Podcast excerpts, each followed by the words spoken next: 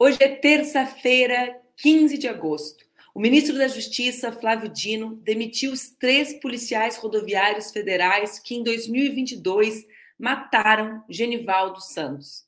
O Tribunal Regional Eleitoral de Roraima cassou o mandato do governador Antônio Denarium, do PP, por distribuição de cestas básicas durante o período eleitoral do ano passado e determinou também a realização de novas eleições ainda cabe recurso ao Tribunal Superior Eleitoral. O que os casos de Larissa Manuela e Britney Spears têm em comum? E mais, o que eles nos interessam aqui no Expresso? Esse e outros assuntos eu vou conversar com vocês nessa manhã aqui no Expresso da Manu.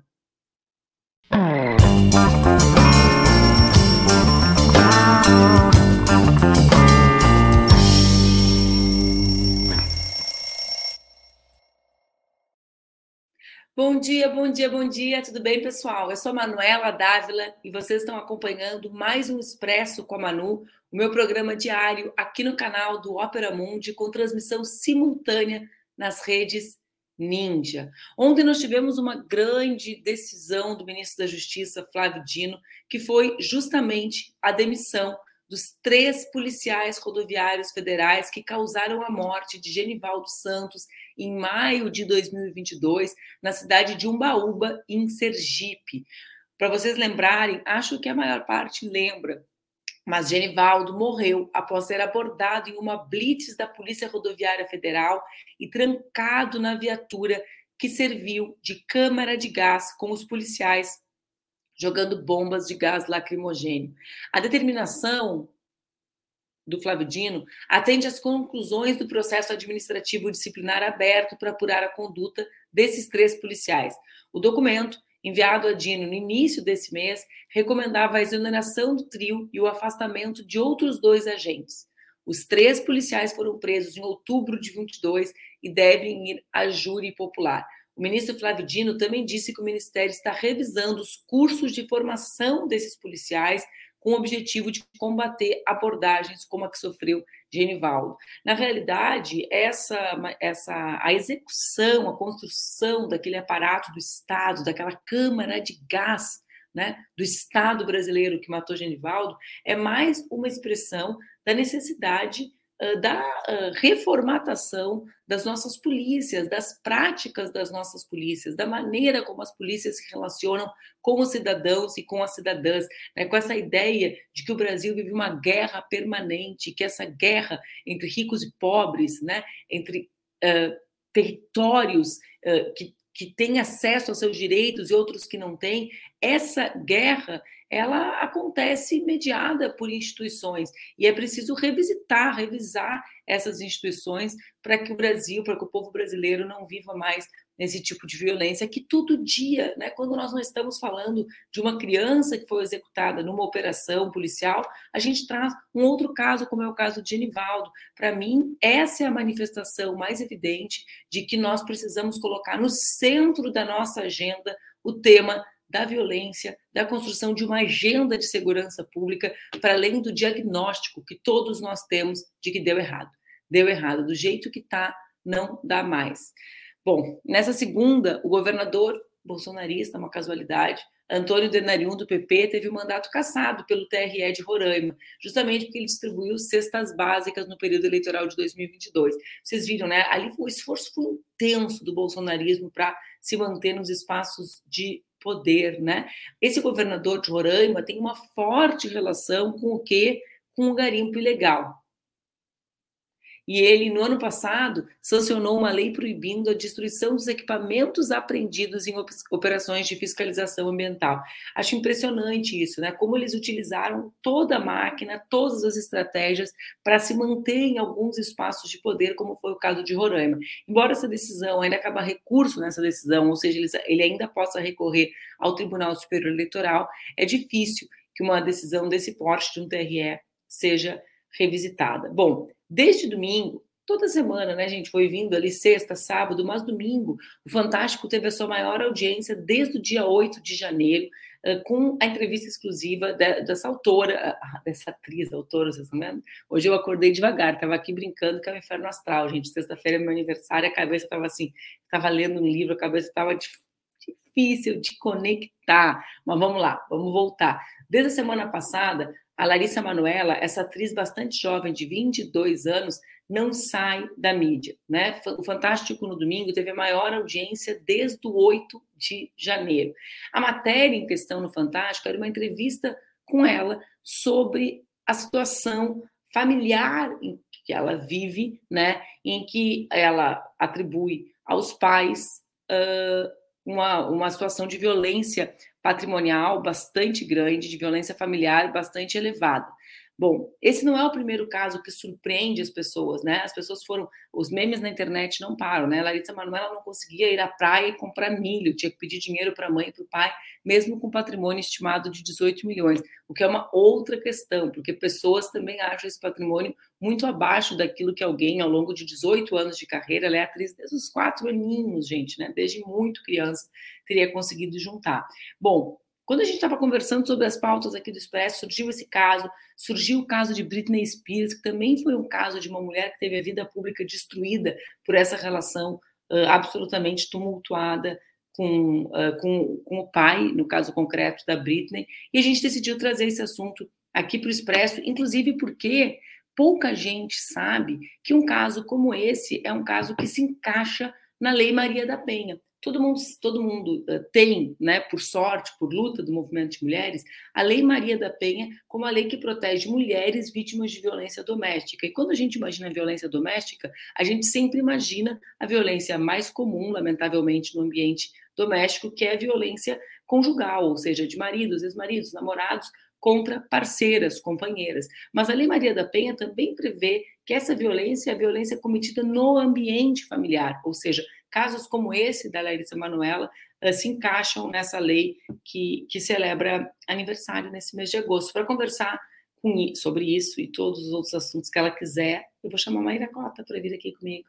Vem, Maíra, me ajudar a sair do inferno astral. me leva para outro lugar, Maíra. Tá acabando, Manu, contagem regressiva aí para o fim do, ah, né? inferno astral. Tem que acabar. O problema é se continuar e não tiver lugar nenhum para botar culpa. Ontem uma astróloga me falou ela, que a astrologia não te fala como vai resolver o problema, ela te fala quando vai resolver. Então, sexta-feira está resolvido o problema do é inferno. Bom, se continuar, eu tenho que achar outra, outra, outra especialista para os meus problemas. Mas, mas fala um negócio: pouca gente sabe que essas situações familiares podem, podem ser interpretadas como situações de violência, violência previstas na Lei Maria da Penha, né? Exatamente. É, é uma violência, inclusive, patrimonial, né? As pessoas acham que quando a gente fala de violência contra a mulher, a gente está falando só da violência física, às vezes da violência moral, né? do xingamento, mas a Lei Maria da Penha, ela também é, fala da violência patrimonial, que é uma forma comum, inclusive, de controle, de subjugação das mulheres no espaço, no espaço doméstico, né? Essa forma de é, de você controlar o dinheiro, de você é, é, reter o patrimônio sem autorização, não dar autonomia financeira. E é, e é, curioso, né, Manu? Porque muitas vezes quando a gente discute violência doméstica, é, as pessoas acham que também a, o lugar da, da, mulher em situação de violência doméstica é o mesmo uh, da mulher vulnerabilidade econômica, né? A, a mulher acaba se submetendo àquela condição porque não teria é, recursos financeiros para sair dela. Claro que a dependência financeira é um problema que agrava a violência doméstica, mas há muitos casos de mulheres em situação de violência doméstica que teriam independência financeira, né, e acabam ali controladas é, na situação, subjugadas, oprimidas pela figura patriarcal, que a figura pode ser o marido, pode ser o irmão, né? É, tem casos Maria da Penha de irmão contra irmã, pode ser a mãe em relação ao filho, né? Assim, o filho praticando violência doméstica contra a mãe, tem casos também nesse sentido, é a figura patriarcal ali dentro, né? Que dentro da casa que assume esse papel de dominação é, das mulheres, da mulher ali daquele lar. Eu estava eu tava pensando, né? Nesse caso, se combina com uma outra questão que, uh, que é o fato dela ter sido atriz desde pequena. O Brasil tem várias legislações que protegem as crianças que têm essa exposição ao trabalho, né? Uh, ao trabalho artístico que se confunde muito, porque o trabalho infantil é proibido no Brasil, né? E, uhum. e sempre que nós flagramos, uh, é, é, algo bastante que tirando o governo Bolsonaro, que destruiu as estruturas de fiscalização, é algo que o Brasil avançou nas últimas décadas, combatendo, fiscalizando, etc. Com a pandemia, com o empobrecimento, com o governo Bolsonaro, a gente volta a ver crianças em situação de trabalho, na rua, né? Uh, enfim. Mas o trabalho artístico, né? E eu, eu, lembro muito porque envolveu uh, na minha, ela é da mesma idade que eu e toda a minha infância isso perpassou a vida da Sandy, é. né? Então a Sandy Sim. tinha que estudar, tinha frequência na escola, e tinha os atores daquela série dela, que ela tinha uma série na televisão, etc. Mas a Larissa, então, toda essa primeira etapa da vida dela é uma etapa que tem relação com a necessidade do cuidado parental em função das leis que regram o tipo de trabalho que ela podia ter, né, Maíra? Então aqui se combina essa questão uh, do papel dos pais uh, né, de proteção diante da lei com uma transição mal estabelecida para isso. É isso que eu fiquei viajando, sabe? Em que momento uh, essa relação migrou de uma coisa para outra, né? Uh, e como isso pode se dar legalmente, porque de fato eles tinham obrigação daquilo antes. Tu entende o que eu quero dizer? Era uma sim, obrigação sim. deles, né? Não era uma relação que ela tinha o direito de não construir, era o único caminho para ela construir a vida dela artística, desde, imagina, desde os quatro anos, né? Uh, e foi o caminho percorrido. Então tinha que ter tido uma transição que não aconteceu, né? É, e, e, fica uma transição que não aconteceu e até uma proteção anterior, né? Eu, eu, sempre também tenho muitas questões e dúvidas sobre atores, atrizes mirins, né? Que são, enfim, é, é muito. É, me parece quase uma situação de conflito de interesses, sabe? Você colocar na mão dos pais o dever de resguardo e cuidado do filho, que passa também a ser a pessoa é, quase o arrimo de família ali, né? Então. Não, vira... Na maior parte dos casos, não o arrimo, né? Mas o que transforma, o que, o que muda o espaço social que essa família passa a frequentar. Exato, exato, assim, né? Muda de classe social, muda o patrimônio, é, enfim, me parece assim um conflito de interesses real mesmo, né? E a gente coloca assim, né, Manu, a gente coloca muita responsabilidade dentro das famílias que não são espaços necessariamente seguros. Né? Muitas vezes a família é o espaço de maior violência que uma pessoa sofre. Né? É, é eu vi outro dia uma professora, ah, numa palestra, falando sobre o conceito de, de política do Carl Schmitt, né? que é essa, essa é, é, essa disposição ao embate até a morte. Né? Ele define política como dessa forma, assim, de uma maneira bem simplificada. E, e ela leu também a respeito da. Uh, nesse mesmo dia que ela estava lendo o Carl Schmitt, tal, ela viu essa pesquisa de como as mulheres morrem dentro de suas casas, né? Como as, as mulheres são vítimas de violência, principalmente dentro dos seus lares.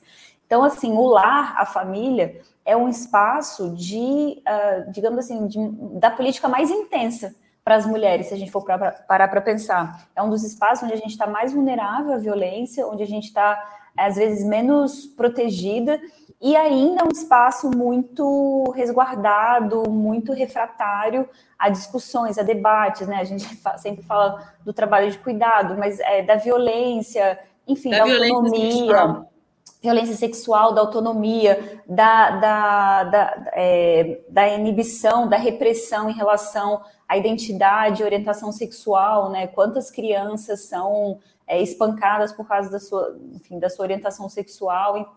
Então, a família, assim, ela, ela é um espaço ainda de muita violência, né? E quanto mais, tanto que a gente vê o projeto conservador, é sempre deixar a família intocada, né? É, e a gente sempre está alertando para os perigos disso, para é, é, é, vulnerabilidade das meninas e crianças, enfim, a violência sexual, é, as violências de maneira geral que acontecem nesse espaço, né? E eu acho que o caso da Larissa também, da Larissa Manuela, traz uma discussão importante, que é a proteção da mulher no mundo do trabalho, né? eu, eu tenho falado disso, eu acho que a gente precisa de uma lei Maria da Penha para o mundo do trabalho porque é, a gente tem essa separação artificial né, entre público e privado, e o caso dela mostra bem que tem uma continuidade dessa violência entre o privado e o público.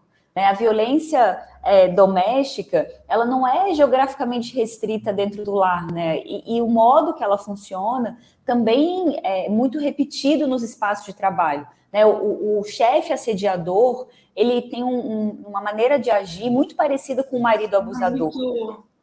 Muito interessante isso, porque tem a ver com o que a gente falava antes no bastidor, né?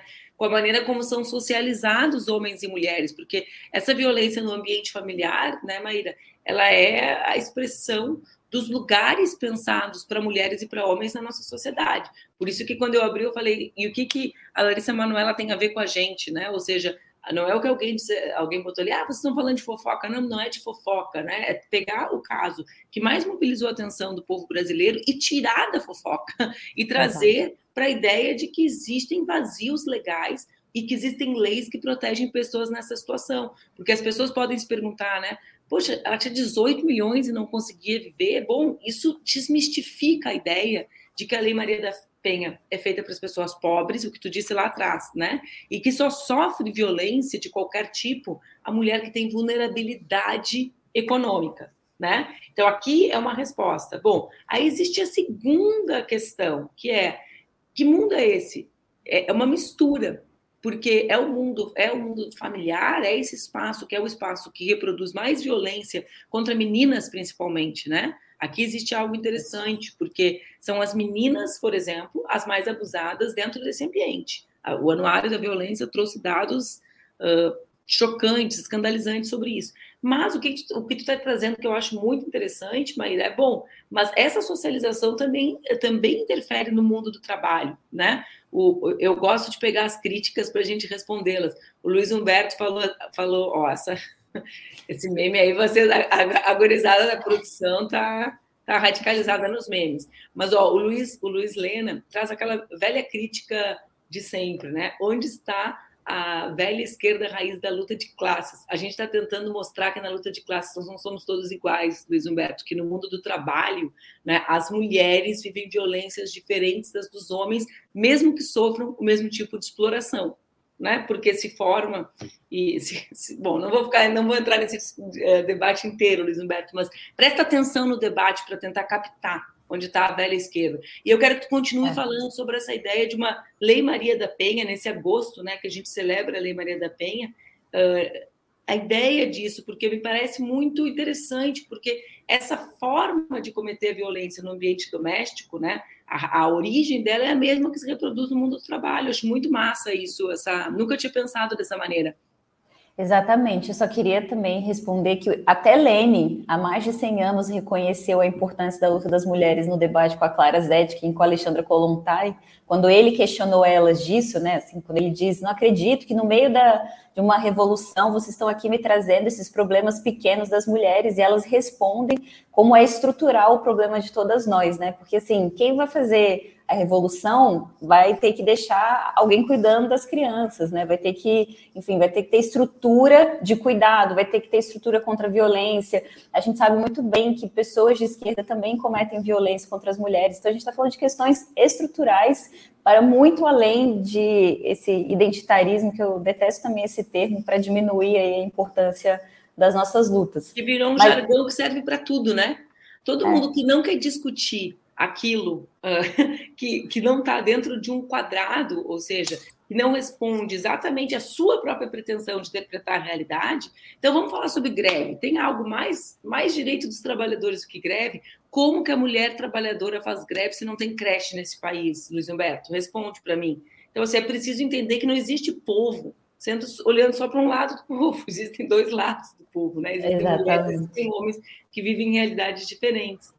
Mas vou falar mais sobre o que tu estava dizendo, Maíra, eu te interrompi porque eu, te, eu, tentei organizar um pouco da onde a gente vinha vindo, porque eu realmente achei algo bem interessante essa analogia que tu faz.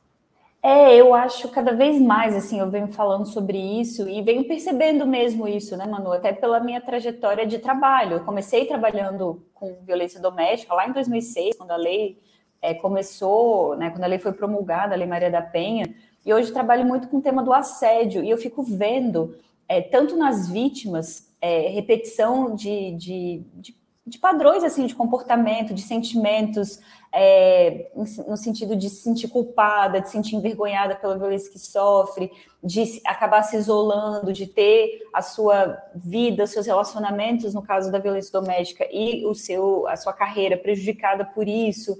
É, e principalmente o que eu acho mais assim é, intenso nisso é o modus operandi dos uh, maridos abusadores e dos chefes assediadores, como são parecidos. Porque, no fundo, a gente está falando de uma estrutura só. Né? É uma estrutura é, de dominação masculina em relação às mulheres que perpassa e vai do lar para o trabalho. Essa separação entre privado e público é uma separação artificial. Né? As únicas pessoas que podem é, fechar a porta de casa e fingir que o mundo doméstico não existe e ir trabalhar são alguns homens muito privilegiados que não precisam se é, não precisam se afetar pelo que acontece no espaço doméstico. E um homem ah, que é, é, é, abusa da sua esposa, que é violento com ela, vai repetir esse padrão de comportamento no trabalho, né? Vai praticar assédio moral, vai praticar assédio sexual, não vai, assim, não é, é, é algo que é digamos assim, estrutural da visão dele de mundo, de redução uh, da mulher, de não reconhecimento da mulher como um sujeito igual a ele. Né? Então, essa violência de, é, de é, contra as mulheres, ela vai do lar ao, ao espaço público, né? Ah, e, e, a gente sabe que essa, que essa divisão ela é artificial entre público e privado. A gente sabe que quando a gente está no trabalho, a gente está com a cabeça ainda pensando nas milhares de tarefas e demandas do espaço doméstico também. A gente não tem essa, esse privilégio de separar os dois, os dois ambientes, né? Esses dois espaços como se fossem assim constitu, é, constituídos de forma separada e mantidos de forma separada. Eles estão muito, um depende do outro, né? Porque você só consegue trabalhar se tem alguém cuidando de você, se alguém lavou sua roupa, se alguém fez sua comida, se alguém é, te deu uma, assim, né, um, um, conforto, um lar para renovar as energias e trabalhar no dia seguinte. Então, é muito dependente um do outro. Todos nós e todas nós só estamos aqui porque fomos cuidados, pelo menos pela primeira década de vida, né? A gente não sobreviveria por conta própria.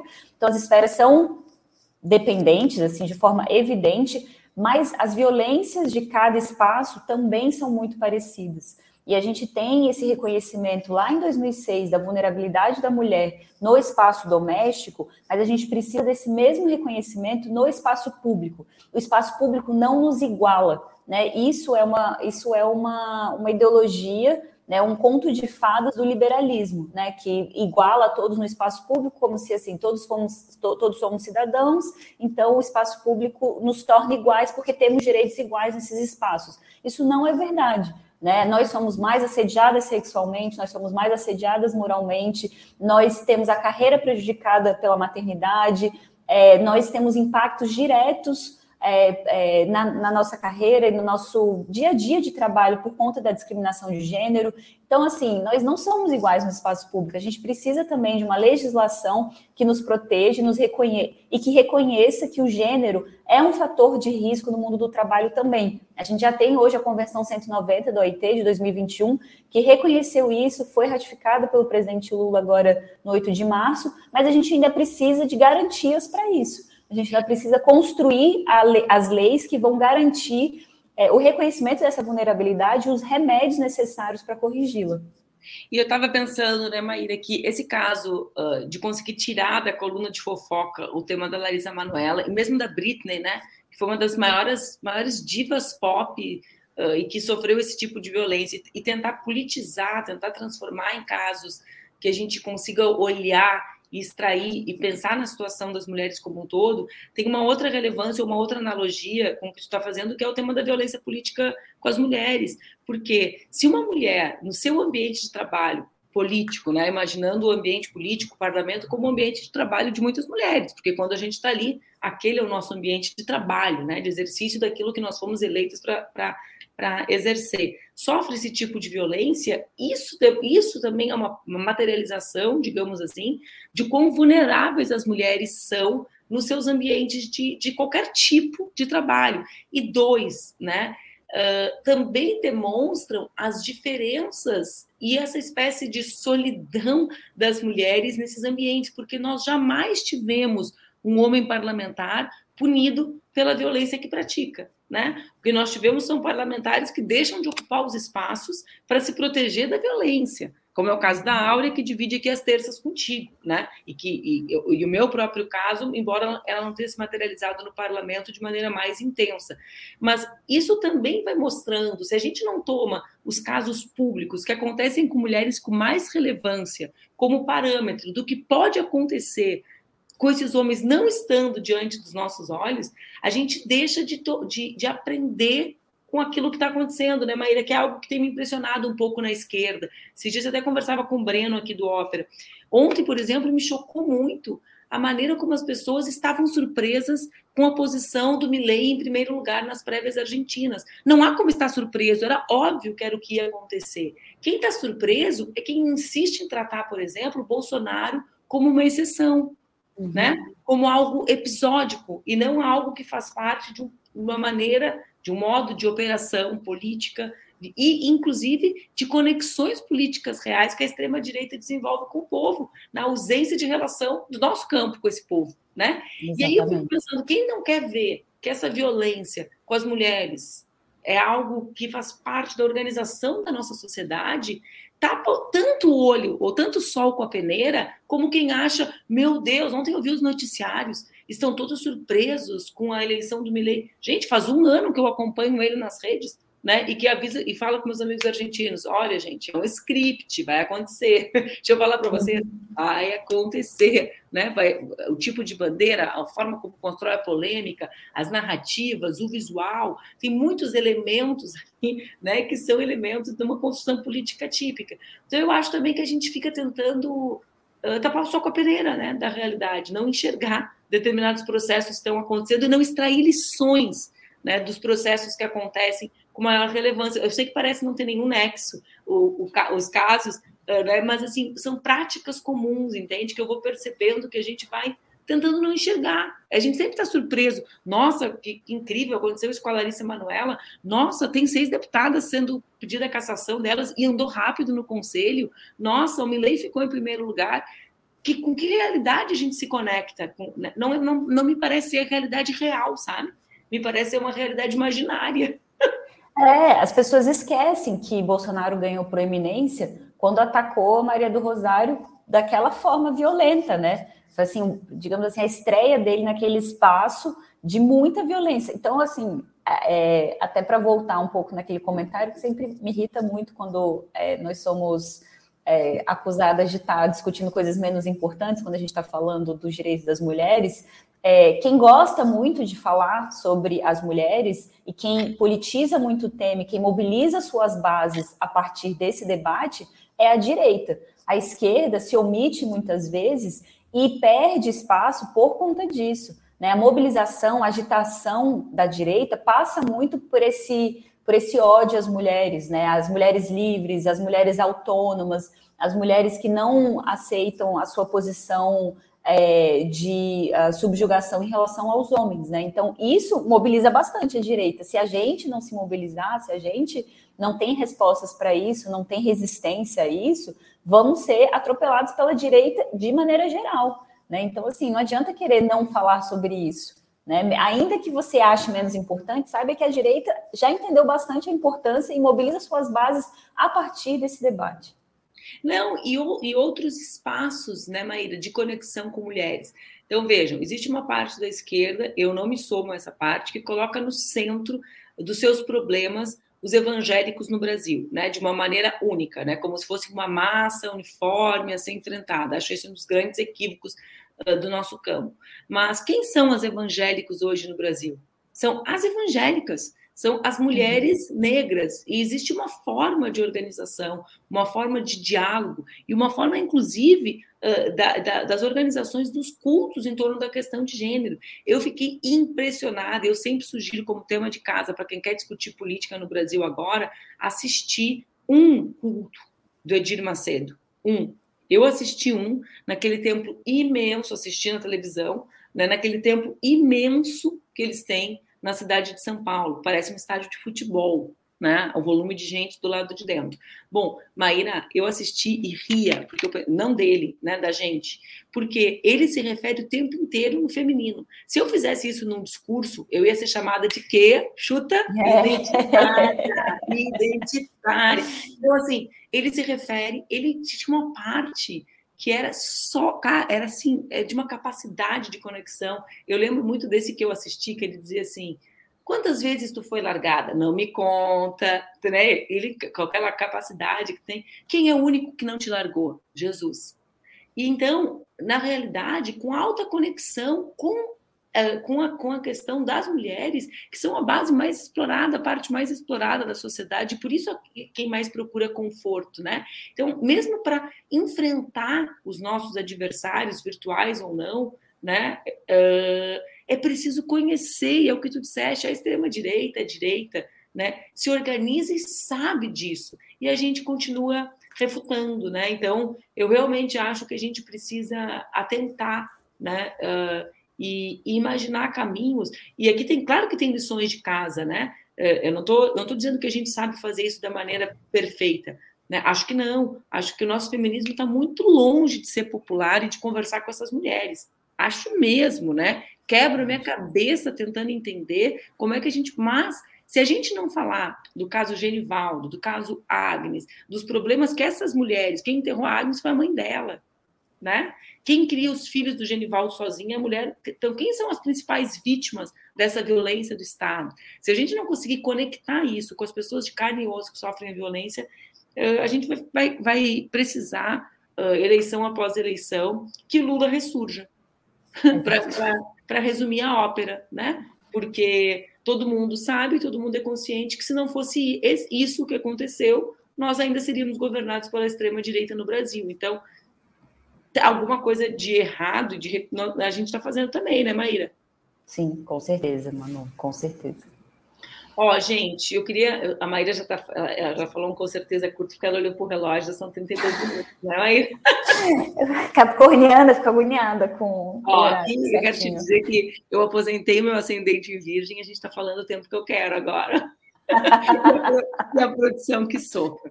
Mas, ó, a gente. Eu, tinha, eu, quero, eu quero conversar sobre um outro assunto contigo antes da gente terminar, que é a punição do Flávio Dino aos agentes da Polícia Rodoviária Federal envolvidos na execução, porque aquilo foi uma execução uh, do Genivaldo. E de como, uh, primeiro, né, do tempo que isso leva para acontecer, são dois anos, é um processo interno, né, mas de como a gente não assiste isso acontecer com as polícias militares nos estados, nos casos dessas execuções tão frequentes, né, de, de, crianças, de adolescentes, trabalhadoras e trabalhadores que se veem envolvidos numa guerra que é uma guerra sem fim, que é essa guerra às drogas, né, Maíra? Isso, eu vi até uma pesquisa que saiu, acho que é do, até do Fórum né, Brasileiro de Segurança Pública, como Isso. não tem punição né, para policiais. Assim, não tem nem instauração de inquérito, não tem apuração. É como se houvesse mesmo uma licença para matar. E os próprios policiais são, os policiais né, corretos, trabalhadores, eles também são vítimas dessa guerra, né? eles também são, são mais é, violentamente expostos e mortos né, por essa guerra. É algo que vai ali, é, assim, é uma, é uma máquina de matar gente mesmo, né? E pessoas da periferia, pessoas negras, a gente sabe né, que tem uma, uma classe social, uma cor específica, das, das vítimas né, dessa guerra, tanto do lado uh, dos policiais, né, que também acabam, enfim, sendo vítimas, né, assim, é, dessa guerra, é, e agentes, né? Então, assim, é uma situação muito, de fato, é um caos assim, é, é uma situação estruturalmente muito, muito problemática que é difícil ver alguma saída que não seja a da legalização, né? A da, da transformação desse comércio que não que a repressão falhou e falhou muito retumbantemente já há muitos anos. É, a gente tem esse reconhecimento e a gente não consegue é, sair da, do diagnóstico, como você falou lá no início do programa, né, das medidas necessárias para a gente fazer esse enfrentamento. Acho que essa responsabilização é, desses policiais, né, do Genivaldo, da morte do Genivaldo, é importantíssima, fundamental, mas veja como o que precisou para isso acontecer. A gente tinha imagens, saiu em todos os jornais, tem um ministro da Justiça comprometido que foi atrás. Assim, é, precisou de uma de uma mobilização, de uma estrutura. Para acontecer algo que deveria ser rotineiro. Exatamente, exatamente. Né? Porque nesse caso, a ausência de punição estabelece uma premiação pela prática, né, Maíra? A punição, ela é, ela é o mecanismo que a sociedade encontrou, né? E por isso que a gente se esforça tanto uh, para não transformar tudo em punição, né? Mas para buscar construir uh, processos educacionais, o próprio Flávio fala isso, é preciso outra formação para a polícia, mas nesse caso concreto, uh, se não há essa punição, o, a, o, sistema reconhece isso como algo natural daquela carreira, Exato. que é a carreira de proteção dos cidadãos né? Porque é, é, é, uma, é, uma, é uma loucura tão grande. As polícias elas deveriam ser o espaço de mediação dos nossos conflitos e não uma parte ativa do conflito e dos medos da sociedade, né? Porque o caso do Genivaldo foi isso. Então, eu, eu, eu trouxe esse tema não só para elogiar o Flávio por isso, mas para dizer que a gente espera também essa proatividade, com todo o respeito ao Pacto Federativo, né? As polícias estaduais não são de responsabilidade do Ministério da, da Justiça, mas na construção de uma política de segurança nacional, ou seja, eu realmente espero que o Ministério da Justiça, já que no Brasil nós não temos Ministério de Segurança Pública, né? É, isso está dentro do Ministério da Justiça, mas que a agenda da segurança venha para o debate, para uh, não do ponto de vista da, da, da, de uma nova agenda punitivista, né? mas ao contrário, da construção de soluções, porque a gente tem um diagnóstico há bastante tempo, né, Maíra? Há bastante Isso. tempo a gente sabe que as pessoas, uh, os, os, meninos jovens negros são mais presos, que uma parte grande dos nossos presos não são sequer julgados, que as polícias uh, vivem em situação precária, porque aqui não é só uh, falar do, da maneira como os policiais agem, mas também falar da condição em que vivem, né? As polícias morrem excessivamente no nosso país e morrem porque é uma guerra entre pobres né? Os ricos não vão Isso. ser policiais, né? É. Então, os policiais também são trabalhadores, é um, é um, é sistema, né? de violência que nós construímos que a gente precisa interromper, precisa estar nas nossas mãos, quando a gente é governo, essa agenda. Porque na dele tem uma agenda para isso. Distribui mais arma e, e, e, e, premia a matança, né? Exato. E eu acho que é um, um, quase assim uma oportunidade de reparação histórica, né, do, do governo do PT, que assim, foi durante, né, especialmente uh, durante o governo Lula, o governo Dilma, que a política de drogas que a gente tem hoje, o encarceramento saltou, né, por conta da nova, né, da, da, lei de drogas de então. Então, assim, a política de drogas que a gente tem hoje, essa política desastrosa, ela foi é, engendrada, né, no, nos governos uh, petistas anteriores. Então, agora a gente tem uma oportunidade de reparação histórica mesmo, de correção desse curso de, de, de visão, né, de de segurança pública para algo que de fato proteja as pessoas e não é, aposte na matança, na impunidade dessa é, da violência, né, da violência de Estado, é, como um, um, caminho viável que, que dê para continuar, né? Assim, é muito urgente a gente interromper esse curso, né? Muito, é, não dá mais para esperar, né? não dá mais para a gente está tranquilo com o número de pessoas presas no país, assim, com a situação nos presídios, com a maneira como a polícia age, né? Isso tem que ser interrompido realmente, de, muito urgentemente. Não dá para não transformar essa pauta numa pauta central, porque ela é uma pauta problema, né, Maíra? É, é isso, como ela é uma pauta difícil, como ela não tem solução simples, eu sei que não é fácil na política trazer os problemas para si, né? Mas a minha expectativa realmente é que essa agenda seja uma agenda nossa. Agora sim, Maíra, já são 38 minutos. Eu vou te dar a boa notícia que essa foi a primeira transmissão que a gente conseguiu fazer simultaneamente pelo Instagram. Ah, então, legal. teremos Instagram daqui para frente, no Expresso com a Manu. Espero que vocês gostem no Insta. No Insta vai ser essa transmissão, tipo, venham para o YouTube, gente, porque isso não é para o Insta. Mas vai dar, vai dar para acompanhar em mais um espaço. Fico feliz, obrigada por quem está nos assistindo no Insta. E eu vou te economizar, Maíra de ver uma imagem lindíssima do calendário que o Eduardo Bolsonaro está vendendo, do pai dele sem camisa. Ai, meu Deus. Vou te Obrigada, Manu. Obrigada. Vou te economizar. Agradeço. A ti e a todas nós de assistir, assistirmos isso. Obrigada pela tua participação, viu? Obrigada. Um beijo. Beijo. Só para deixar a Maíra nervosa, quase 40 minutos de programa. Ó, gente, obrigada pela audiência, a gente está super feliz. Obrigada para todo mundo da produção, do Expresso, do Ópera, para minha equipe, para a equipe do Ópera, porque é uma relação conseguir transmitir ao mesmo tempo aqui no YouTube e no Instagram de maneira segura, protegida. Então, obrigada. É muito massa. A gente está conseguindo fazer com que o Expresso chegue em outros lugares. Outras mudancinhas também vão acontecer nos próximos dias. Eu espero que vocês gostem. Até amanhã. Um beijo. Fiquem bem.